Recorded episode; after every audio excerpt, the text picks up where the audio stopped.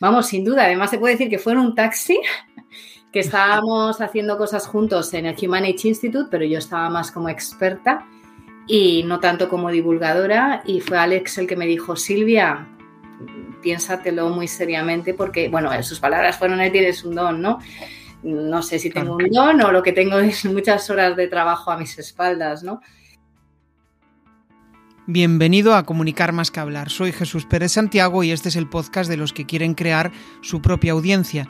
A través de mi lista en jesusperezsantiago.com barra secretos, de forma periódica comparto contigo análisis de los mejores podcasters y también sus secretos para alcanzar a millones de oyentes. Esto de comunicar, pues muchas veces eh, parece sencillo, pero no lo es. Y hay gente que te dirá, ¿cómo, que, cómo, Jesús? ¿Cómo dices que esto es, sencillo?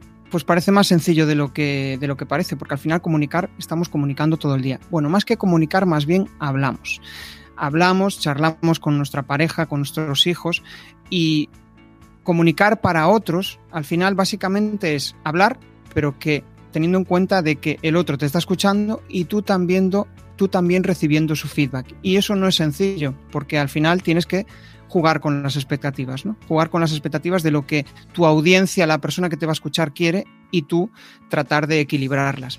Y de eso y de cómo eh, conseguir ser speaker, cómo eh, tener una estrategia sencilla para eh, comunicar de una forma realmente clara, de hecho es una de las grandes virtudes, ¿no? uno de los grandes dones, lo ponía en la descripción, ella, Silvia, la invitada de hoy, consigue eh, trasladar conceptos complejos de una forma sencilla. Y eso pues es una, gran virtud. Entonces vamos a empaparnos de todo su conocimiento, vamos a aprovecharnos de ella para eh, comprender cómo ella lo, hace. Muy buena Silvia, ¿qué tal?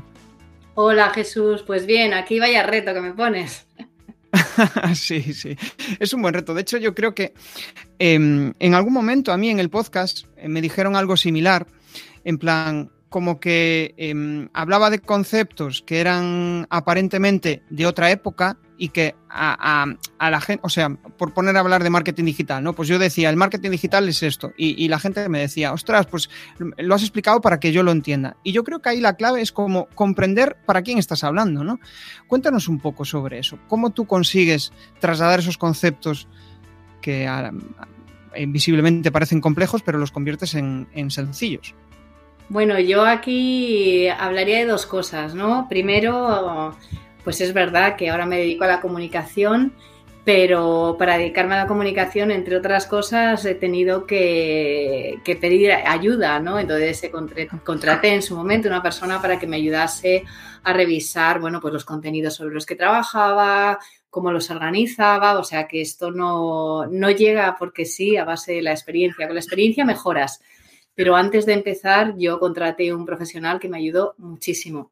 Y luego me, acuerdo mucho, ¿no? En, ya no de conferencias, sino de medios de comunicación, del momento en el que empecé a trabajar en televisión española con Juanma Romero y me dijo, además, me acuerdo perfectamente, Silvia, cuando vengas aquí tienes que sentir que estás hablando a mi madre. Claro, yo hablaba de tecnología y tenía que explicar la tecnología en televisión española cosas como la inteligencia artificial o el IoT, el Internet de las Cosas, a personas del perfil de la madre de Juanma. Entonces, bueno, esas eh, son cosas, ¿no? Que, claro, cuando tienes una persona que te está ayudando, que te corrige y que, bueno, luego ya con el paso de las conferencias mejoras, ¿no? Pero ya tienes un punto de partida donde tú te sientes seguro tú ya sabes, ¿no? Que eso lo tienes preparado y es como un examen, te saldrá bien o mal, pero las papeletas de que salgan bien, hombre, al final están ahí, ¿no? Y luego Juanma Romero con su súper consejo que me lo lleva a todos los sitios, porque es verdad, o sea, si vas a una conferencia puede que haya mucha, mucha gente que sepa mucho un tema, pero tienes que tener presente que puede haber gente que no. Entonces, ¿cómo le equilibras? Porque tampoco va a bajar el nivel. Entonces, eso es un retazo, pero que se puede resolver.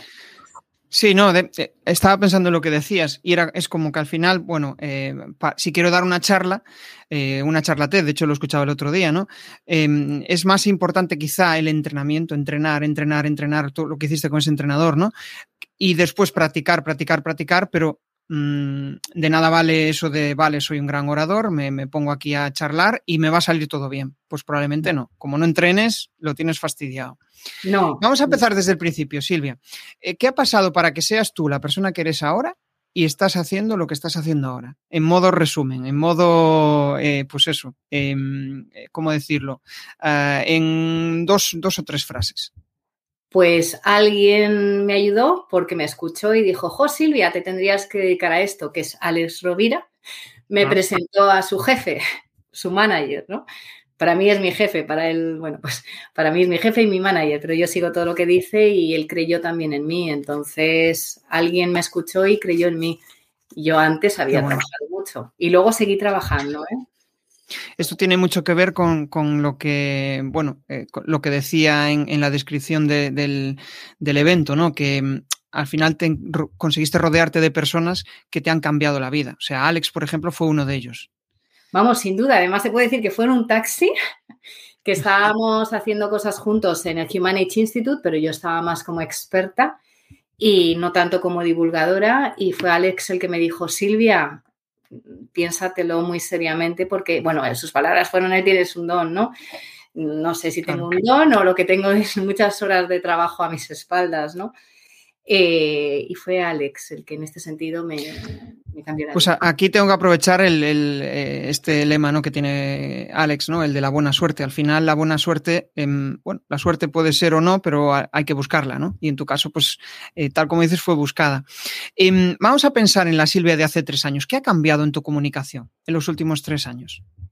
Bueno, lo que ha pasado en estos últimos tres años es que llegó el COVID, yo tenía muchas conferencias presenciales, entonces, bueno, pues una conferencia presencial puede ser más o menos complicada, pero en ese momento las conferencias presenciales todos sabemos que se paran y pasas al mundo virtual y en el mundo virtual mantener la atención es francamente complejo. Entonces ahí empiezo a reformular mi manera de dar las conferencias porque tienes que meter mucha más anécdota, hacer muchas más pausas y luego sacas una serie de técnicas que te llevas otra vez al mundo físico. Entonces, eh, hice un máster de comunicación digital. O sea, es como que al final, eh, aunque aparentemente, joder, eres comunicadora, estabas acostumbrada a comunicar, a comunicar delante de un público, pero oye, ahora tengo que comunicar delante de una cámara. Esto no es lo mismo, ¿no? Es, es ese. ¿Tenías algún bloqueo, algo que, que dijeras, uff, esto no es lo mío? Bueno, yo estaba acostumbrada ya a televisión, había rodado en 2018 mi propia serie de televisión para televisión española, La Cuarta Revolución, y estaba acostumbrada, pero claro, yo ahí hacía entrevistas y daba también mis propias experiencias y, claro, era distinto porque yo tenía mis cámaras, tenía mis invitados y aquí de repente estás con una pantalla que encima te está enfocando a ti y no sabes si el público está atento, se está durmiendo, si se está riendo o si está soporizado, ¿no? Entonces el reto es en ese momento el para adelante, para adelante, para adelante, Silvia, y, bien, la verdad que muy contenta, pero, pero es complicado, o sea, Es complicado. Y, cansado, ¿eh? porque yo me estoy acordando de la última formación que hice, que era una formación pues eh, para eh, contenido online, ¿no? Entonces, pues en esa formación al final tenía que estar durante tres horas yo hablando solo delante de una cámara y, y es, es, o sea, llega un momento que te cansas de hablar tú solo. O sea, es como, vale, hago pausas y tal, pero es como, joder, estoy hablando yo solo. Yo le llamo el síndrome del no feedback, ¿no? De, de que realmente no, no, tienes a alguien que asienta con la cabeza o que te diga, joder, lo estás haciendo bien o lo estás haciendo mal, ¿no? Es, es, eh, es algo fastidiado y, cuando estás delante de una cámara, pues mm, pues eso, estás tú solo ahí y es retarte a ti mismo, ¿no? Estar, venga, voy a hablar, voy a hablar, voy a contar lo que después... Yo, a mí una de las cosas que más me ayuda es pensar en alguien que me está escuchando, ¿no? Y digo, pues eh, pienso, pongo esa cara en mi mente y digo, vale, se lo estoy contando a Manuel. Y, y, me, y me ayuda en ese proceso, ¿no? A que sea más, más liviano. Oye, si, si pensamos en la palabra curiosidad, ¿qué te transmite? ¿Qué emoción te transmite eso? A mí la palabra, y es que soy una persona súper curiosa, entonces, claro, sin curiosidad es muy difícil investigar y si no investigas y sabes más cosas que los demás o al menos distintas, no te van a contratar para dar conferencias. Entonces, la curiosidad es una, uno de los ingredientes fundamentales de los comunicadores, porque también tienes que tener curiosidad y tener curiosidad porque qué curiosidad tienen los demás que les puedas ¿no? Eh, llevar ahí. Entonces, la curiosidad es algo fundamental. Ahí está Teresa Viejo, ¿no? Que es buenísima en el tema precisamente de la curiosidad y es que tiene mucha razón. O sea, si no tienes curiosidad, al final te acabas cansando y los demás te lo notan. Sí, sí. Y de hecho yo creo que, bueno, tú entrevistas a gente, ¿no? Como no tengas una cierta curiosidad por conocer al personaje o la persona que hay detrás, es, difícil hacer una entrevista que, fluya, ¿no? Tiene que haber esa, curiosidad. Bueno, tú aparte de comunicador eres podcaster, que ah, la definición es la misma. Em, ¿Qué te da el podcast que no te da otro medio de comunicación? Bueno, durante la pandemia lo que me daba era la oportunidad de seguir trabajando porque tenía una serie de clientes que dijeron, venga, vamos a hacer un podcast y en ese sentido, bueno, pues era un plan B. Y ahora lo que me da es marca en Latinoamérica, porque en Latinoamérica escuchan mucho podcast, mucho podcast y me ha ayudado a trabajar cada vez más en espacios como pueden ser México o Colombia. Entonces me, me da un público distinto, muy fiel. Es cierto eso de que, de que en Latinoamérica, em, yo creo que van ahí un paso por delante nuestra. De hecho, em, pues en TikTok, ¿no? Muchas veces veo contenidos y veo contenidos de muchos influencers latinoamericanos generando contenido formato podcast, ¿no? Que, aquí no, no, es, no es tan habitual. O sea que em, es una, una gran oportunidad. si tuvieras que dar la principal razón por la cual estás haciendo lo que estás haciendo ahora y hacia dónde te gustaría ir, ¿Qué me contarías de eso? Pues la razón por la que estoy haciendo lo que hago, llegué por casualidad y me mantengo porque me llaman los clientes, entonces el día que no me llamen los clientes, pues no habrá razón para hacerlo. De momento parece que no peligra. ¿Y hacia dónde voy? Bueno, pues yo ahora hago mucha divulgación, pero es verdad también que cada vez estoy más en empresas de asesora estratégica, senior advisor, inversora, es que le ponen muchos nombres, al final veo proyectos que me gustan y me meto a muerte. Entonces, ¿hacia dónde voy? Bueno, pues también a seguir comunicando todo eso. O sea, hacia, hacia comunicar proyectos de tecnología chulos, ¿no? Que te molen, que te motiven y, ponerlos ahí arriba, ¿no? Que realmente esos proyectos sean, eh, eh, o sea, que la gente invierta en ellos, por decirlo de alguna manera, hacerlos visibles.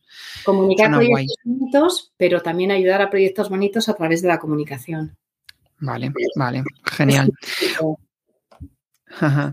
¿Y qué es lo que más te o sea, qué es lo que te mola de eso? ¿Qué es lo que te enciende los ojos cuando dices, joder, eh, esto, esto me molaría seguir haciéndolo? ¿La parte de la comunicación o de los proyectos?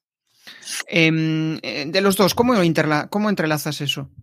Bueno, al final había, hay un podcaster americano que habla mucho de los chopeos, ¿no? Tú tienes un contenido, lo chopeas, lo sacas en distintos formatos, lo vas elaborando, va a conferencias, tal. Entonces, lo que saco de todos estos proyectos, em, la verdad es que al final dices, me encienden los ojos, ¿no? Claro, es que estoy en proyectos que estoy convencida, será o no, ¿eh? De que van a ser unicornios. Entonces, claro, es como mi lotería, ¿no? Entonces lo veo tan bonito y son proyectos tan chulos que, bueno, de hecho uno sobre fútbol, ¿no? Yo no soy muy futbolera, lo confieso, pero es que son proyectos espectaculares, ¿no? Entonces me divierto mucho y aprendo mucho sobre lo que hay que hacer y lo que no. Y sobre la comunicación es que las conferencias son algo maravilloso, o sea, estás ahí transmitiendo lo que sabes, ¿no? Y a nada que te guste hablar un poquito, pues encima te pagan, ¿no? Por hacer lo que te gusta. Entonces, es que he encontrado el trabajo ideal. Claro, al final es eso. Esto de vivir de tu pasión, al final, en tu caso, pues es, una cierta realidad, ¿no? Y llega un momento en el que dices, joder, eh, pues yo qué sé, ¿no? A veces es, eh, la vida del speaker es dura, tener que estar viajando constantemente. en algún momento dijiste, uff, lo dejo, esto, esto no es para mí. ¿En algún momento tuviste ese bajón? ¿Qué sentiste durante ese, durante ese momento? No, la vida del speaker es muy dura y te puedo decir que como muchos sándwiches de jamón y queso, entonces, claro, te imaginas, ¿no? De alguna manera, eh, pues eso, ¿no? Eh, las conferencias, todo esto, que es algo absolutamente maravilloso, pero es como la televisión. Las horas que hay de trastienda son larguísimas, ¿no? Entonces, en la vida del speaker lo más duro no es la conferencia, ese es el día del punto final yo que hago conferencias muy personalizadas, ¿no? Porque a mí me llaman y me dicen, háblame de el futuro del Internet de las cosas o de la inteligencia artificial en este sector en concreto. O sea, yo para una conferencia me puedo tirar tres, cuatro, cinco días de preparación si es la primera vez que trabajo esa tecnología en ese sector. Entonces, esa es la parte dura, que luego la gente dice, jo, viene una hora y no, no, perdone usted. Es que yo llevo días y días y días o sea, preparando esta conferencia y luego no cuento la trayectoria, ¿no? Entonces, hay gente que no termina de valorar todo eso, pero es que luego das la conferencia y sales y se acercan y te escriben y esa parte es maravillosa. Claro, o sea, al final es como lo, más complicado es quizá esa preparación, ¿no? El estar preparado, llega el momento y es eh, aquí tengo que darlo todo, ¿no? Y, después ya es cuando viene la liberación y la, y la calma. Sabiendo que además lo puedes haber preparado mucho y estás ahí, de repente te trabas, te equivocas en una slide y luego tienes que fluir, ¿no? Y bueno, ahí está el reto también que lo mencionabas al principio, ¿no? Y bueno, pues... El de equivocarse, ¿no? ¿Cómo, ¿Cómo llevas esa parte cuando te equivocas y al final, pues yo creo que es lo más natural, comunicar con errores, ¿no? Eh, yo meto la gamba aquí en el podcast muchas veces. Depende de cuál sea el error, ¿no? Entonces, cuando te equivocas porque de repente ves una slide y te das cuenta de que hay algo que te has olvidado o lo que seas, intenta, ¿no? Que, no se den cuenta y la mayoría de las veces no se dan cuenta porque al final las slides son un apoyo.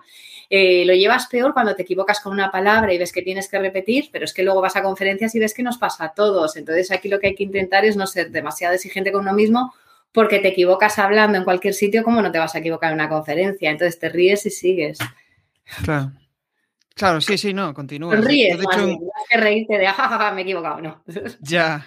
Eh, eh, de hecho, me estoy acordando de. Ahí se levanta, no, aquí no. me estoy acordando de una charla donde la, chica literalmente se olvidó de todo, se, bloqueó y estábamos allí, pues no sé, multitud de personas y, bueno, todo Dios aplaudiéndole y al final consiguió retomar la, la charla, ¿no? Es, bueno, pues puede sucedernos a cualquiera a veces, no sabes en, qué momento te puede, te puede pasar. Oye, eh, tú al final, al estar em, siendo speaker, eh, estando en la tele, pues tienes una cierta sobreexposición, ¿no? Eh, ¿Cómo gestionas a nivel de comunicación tu parte personal y tu parte profesional? Y, si marcas una línea, ¿no? Entre ellas dos, una línea clara, ¿no? ¿Cómo, cómo, lo, cómo gestionas eso? Ay, pues mira, aquí sobre todo cuando he hecho cosas de televisión y demás, y bueno, últimamente hago mucho, muchas noticias, ¿no? me llaman de Antena 3, me llaman del Telediario de Televisión Española, esa es la parte ahí más de sobreexposición, pero claro, cuando sales en un telediario, en los últimos dos meses he podido salir seis veces, ¿no? Ahí ya la gente te ve los vecinos, te ve tal, entonces, o los papás de otros niños se lo dicen a los tuyos, entonces me dicen mis hijos, mamá, eres famosa. Yo siempre les digo lo mismo, famosa no, reputada. La gente sabe que trabajo mucho y que me llaman estos medios porque, bueno, pues hay muchas horas detrás. Entonces yo les digo, famosa no, reputada. Y bueno, ellos se ríen y al momento te han cambiado el tema y les importa eso, bueno, pues nada, nada, totalmente, ¿no? Entonces yo se lo aclaro así y además creo que, funciona, pues no me considero. Claro, llevarlo con humor. Al final es llevarlo con humor y, naturalizarlo, ¿no?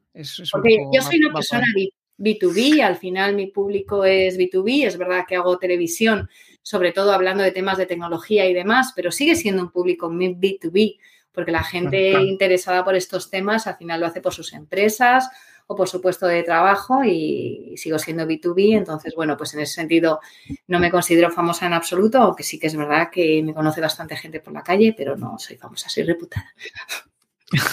vale, vale, me, gusta eso. Oye, vamos, a, hay una pata que me encanta en las charlas del podcast y es la parte de mentalidad, ¿no? La de crecimiento personal. Y mm, hablamos mucho de comunicación externa. Cuando hablo de comunicación externa es de lo que nosotros proyectamos hacia los demás, pero también hay una comunicación interna, ¿no? Una comunicación, nuestro diálogo interno, por decirlo de, alguna, de alguna manera. Eh, ¿Qué tiene viene a la mente cuando hablamos de eso, de tu diálogo interno? De cómo lidias con ese ruido constante ¿no? en nuestra cabeza. Bueno, a veces es ruido y otras veces es eh, música e inspiración. ¿no? ¿Cómo, ¿Cómo, lo gestionas? Pues mira, la verdad es que ahí tengo suerte porque no tengo, o sea, a la hora del tema de trabajo y demás, no tengo mucho diálogo interno, es hacer, hacer, hacer, trabajar, trabajar, trabajar. Y si me pongo a hacer un diálogo interno, lo que estoy haciendo es repasar las conferencias. No es, ay, hacer tal, no es la técnica de la lavadora, ¿no? A algunos amigos o amigas les digo, que dan muchas vueltas en las cosas, le digo, deja la lavadora en paz. Y, entonces yo, si tengo este diálogo interno, estoy pensando cómo estructuro, cómo hago, estoy, o sea, desde un punto de vista de personalidad. ¿eh? Si acabo algo, lo acabo y punto. Y hasta aquí hemos llegado. Y estoy en la siguiente. Y es hacer, hacer, hacer, preparar, mucho esfuerzo. Entonces no es tanto lo voy a hacer bien, lo voy a hacer mal, es voy a dar lo mejor. Y bueno, un consejo que siempre me da mi marido, además el 70% de las veces que tengo una conferencia me manda un WhatsApp y me lo recuerda por si acaso, y es pásatelo bien. Entonces yo estoy en el hacer, hacer, hacer, hacer y mi marido en el pásatelo bien, pásatelo bien, pásatelo bien. Entonces yo creo que es una buena mezcla.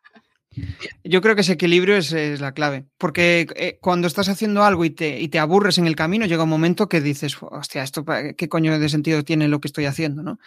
¿Tú eres de las que le busca un sentido a lo que, a lo que hace o no? O pues eso, hago y después ya le encontraré un sentido. Bueno, yo soy, insisto, de las que hago. Y hago porque me gusta o porque no me gusta. Y te voy a hablar de mi formación. Cuando estaba en la carrera, bueno, pues había unas asignaturas que me gustaban más, como a todos, y otras que me gustaban menos. Y siempre estudiaba muchísimo las que me gustaban menos, porque es que no me podían imaginar pasar el verano estudiando esas asignaturas. Y sacaba dieces, y justo en esas. ¿Por qué? Pues porque les metía tantas horas que es que me horrorizaba la posibilidad de suspender. Curiosamente, ahora son las asignaturas que les encantan a mis hijos, ¿no? Entonces, no voy a decir que asignaturas, pero bueno, pues también es una cuestión de momento vital, ¿no? Pero las que me gustan porque me gustan y las que no me gustan porque no me gustan y al final me acaban gustando porque luego resulta que sacas buena nota de las, de las horas que les has metido y dices, bueno, pues al final no estaba tan mal, ¿no? Y a mí también, la verdad es que me gusta mucho estudiar, entonces también estoy en el hacer, hacer, hacer, porque al final lo que hago es estudiar mucho y, me encanta, ¿no? Es como, recuerdo la película de las horas, que la escritora se metía y es que se le iban las horas, ¿no? Y Virginia Woolf. Y es que yo me pongo y se me van las horas, los meses, y ya me tengo O sea, para ti es, es mindfulness, ¿no? Hacer, hacer ese, ese, tipo de cosas. Es como que te libera la mente y, y, te, te, ayuda a avanzar. Está guay. Suena, y además, mi marido es que además hace mindfulness y le va súper bien porque él lo hace y yo lo hago a mi manera y dice, no, si es que tú no necesitas, porque puede haber aquí un elefante y si estoy metida, o sea, es que no me voy a enterar, ni si llama el de Amazon, es que no me entero. Pero eso está súper guay porque el, poder desconectar de todo, ¿no? Es en plan, hostia, estoy a esto y, a full, o sea, en modo monje budista. Y... Bueno, claro, está guay. Pasa que luego se mosquea porque me llama el móvil, tal, lo apago ah. todo, que te estoy llamando, pero es que estoy en otra cosa. Claro, claro, te entiendo. Em, estoy pensando en, aparte de eso, joder, habrá muchas tareas que en tu día a día, pues que te, que te bloquean, que dices, joder, qué pereza. ¿Hay alguna que podrías destacar así que digas, esta, tarea, si pudiera delegarla o, no hacerla? ¿Te lo crees? Cuenta, me dan mucha pereza las redes sociales, mira, te lo confieso. Pero, ay, me dan pereza porque tienes que pensar qué pones, y luego el caso es que pongo cosas y me va súper bien, digo, Silvia, no seas prezosa, ¿no? Pero, claro, el, eh, ahí sí pensar que pongo, que foto, me da pereza. Pero bueno, me da pereza, luego lo hago y me va súper bien y digo, mira, que no te dé pereza porque es que encima, pero es la parte que me da un poquito de pereza. Claro. O sea, es como que enfrentarte a, a las ideas, ¿no? Para crear contenidos, ¿no? Esa, el, tener un... Eh, suele ser un bloqueo bastante común, ¿eh? todos los días, digo, mira, no, todos los días no. Entonces ahora soy LinkedIn Creator y me dijeron, no, no hace falta todos los días. Digo, ay, qué alivio, de verdad. no hace falta todos los días. y entonces me entra la pereza. Ahí hay una herramienta cojonuda que es el eh, reciclar contenidos. Al final tienes una lista de ideas de lo que quieres contar y la cuentas en diferentes formatos. Ya, si aprovecha... no, puedo, porque es que mi tema es tendencias. O sea, realmente siempre vas a hablar de eso, no vas a salir de ese tema, ¿no? Al final siempre hablar de, tendencias, claro. O sea que eh, tienes que estar actualizada constantemente. Claro, entonces ahí ponte a reciclar. Sí, no es contenido green, evergreen. Ahí hay que estar siempre al, al día. Oye, em, estamos hablando mucho de mentalidad. Si tuvieras que destacar la principal cosa a nivel de mentalidad y de crecimiento personal para ti, ¿cuál sería esa, esa cosa que dices? Esto para mí es lo que más me hace crecer, lo que más me hace estar motivada y tirar para adelante. Yo la formación, soy un ratón de biblioteca y me encanta. Y luego además descubrí que regenera las neuronas, debo tenerlas jovencísimas. Y es que me meto y me encanta y empiezo a conectar cosas y me encanta estudiar. Y entonces, de hecho, tengo tres másteres, una tesis doctoral, hubo un verano que me hice nueve MOOCs y mi marido alucina, ¿no? Porque es que, es que lo disfruto tanto, pero bueno, luego me viene muy bien para las conferencias. pero la, la formación es que me encanta. Es que al final es inspiración, ¿no? Es como, em, es como cuando vas a hablar con alguien y dices, jo, este tío es un libro abierto, eh, sabe un montón de cosas, eh, esa gente da, da, gusto charlar con ella. Eh, hay ahora como un cierto movimiento hacia mostrarnos vulnerables, ¿no? Hay gente que igual se pasa de exceso y en plan está contando sus penas todos los días, pero eh, cuando yo hablo de vulnerabilidad, yo lo que entiendo es pues mostrarse humano, mostrarse que también tienes errores, que a veces hay días que no estás tan positivo y que eso también te hace persona. ¿Qué opinas de todo esto? De la de mostrarse vulnerables, de mostrarse más humanos, más naturales. Y el podcast, pues yo creo que es un, vamos, un, un gran, eh, una gran herramienta para eso. Pues Jesús, por desgracia, yo, mujer, en el mundo de la tecnología, como me muestre muy vulnerable, me comen. Ajá. Entonces no me lo puedo permitir.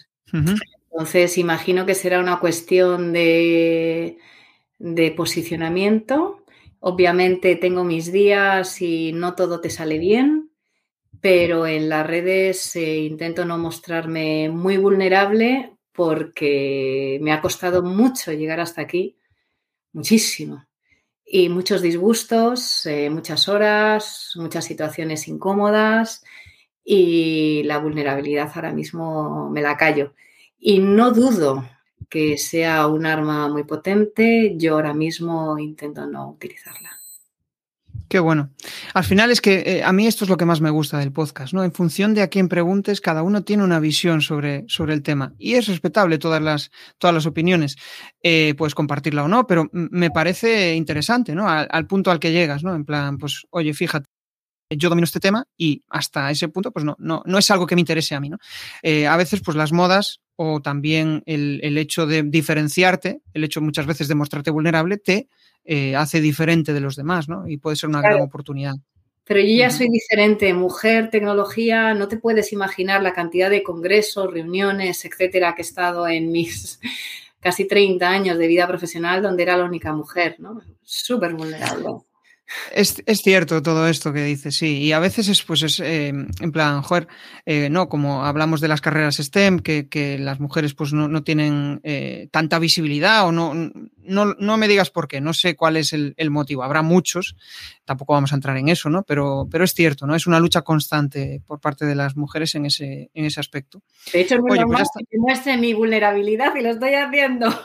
Pues sí, mira, lo he conseguido, o sea que ya podemos cerrar la entrevista, he conseguido. Por aquí no me bueno, pues ahora, eh, o sea, ya estamos terminando y me llega, llega el momento de la fase final, que es una parte que me encanta, que yo le llamo las cuatro preguntas incómodas. Y lo que busco son incómodas porque busco que respondas o bien con una frase o bien con una palabra. Y ahí va la primera pregunta. Eh, ¿Tu mayor aprendizaje de vida? Los niños. Vale. De hecho, mira, fíjate, la, eh, el otro día, la última persona que entrevisté me dijo lo mismo, mis hijos. Me enseñan latín, latín todos los días. Sí, sí, sí, es un máster, es un máster. Vale, lo primero que piensas cuando te levantas. ¡Ay, cole! A correr. vale. Eh, una cosa que te quitarías de tu vida. No Estas preguntas a veces estas preguntas a veces hay que pensarlas, ¿sí? Horas, como... de, coche. horas de coche. Horas de coche. Genial. Sí. Y la última, un reto para los próximos 12 meses. Uy, mis startups. Vale. O sea que un poco lo que decías antes, ¿no? La muerte, adelante. Ese es mi reto. Guay, guay. Guay, eso mola. Bueno, pues ahora llega el momento que yo le llamo de spam de valor, donde nos compartas eh, realmente aquello que tú quieras, eh, alguna reflexión final, lo que tú quieras, y también tus coordenadas, donde puede la gente localizarte y también hablar de tu podcast, que creo que, si no recuerdo mal, en breve va a salir nueva temporada. Pues mira, justo he sacado el episodio primero de la segunda temporada, lo que pasa es que todavía no lo he dicho en medios porque quería que corriera un poquito antes, saber qué feedback había, ya ha habido muy, muy buen feedback. Se llama Tendencias con Silvia Leal, está en todas las plataformas y ya está el primer episodio que es sobre el metaverso. Así que os recomendaría a todos o escuchar el podcast o el libro, que es Y de repente llegó el metaverso, que está en libro y audiolibro también, por quien le guste más escuchar los libros, pues está en script. Y mis coordenadas están en LinkedIn, Silvia Leal, o en, en mi web, que es silvialeal.es, pero vamos, que si alguien tiene cualquier duda, siempre respondo. Y, tan solo darte las gracias, Jesús, porque ha sido un placer. Me has hecho así preguntas que me tengo que llevar a casa de qué me quitaría, porque seguro que hay algo más que me puedo quitar. Y tengo que darle una vuelta. Guay. Y agradecértelo porque ha sido, ha pasado el tiempo volando y, y ha sido muy agradable. Me lo has puesto muy fácil, Jesús. Genial, genial. Yo también me lo he pasado muy bien. Y de hecho es un poco lo que busco, ¿no? Que la audiencia reflexione, que a veces que se cosas que en su día a día, pues vamos un poco en automático, vamos eh, al ritmo del día a día y a veces pues un, rato de parar, de decir, oye, pues eh, yo también estoy aquí, ¿no? Oye, eh, voy a pensar un poco en mí y, que eso te ayuda a avanzar, ¿no? que a veces pues tenemos ahí sueños en la maleta que, dejamos sin, cumplir. Pues nada más, hasta aquí ha llegado el episodio de hoy, yo también me lo he pasado muy bien Silvia, eh, me ha gustado mucho conocerte un poco más, ¿no? el detrás de las cámaras y nos vemos en el siguiente episodio. O sea que nada, finalizamos podcast, finalizamos directo. Un abrazo, chao, chao. Chao a todos. Si te ha molado este episodio del podcast, pues déjame un maravilloso like o un precioso comentario en tu plataforma habitual de podcasting. Si quieres dar más visibilidad a tu marca y llegar a nuevas audiencias a través de un podcast, te cuento cómo puedes crear tu propia estrategia de comunicación en jesusperesantiago.com.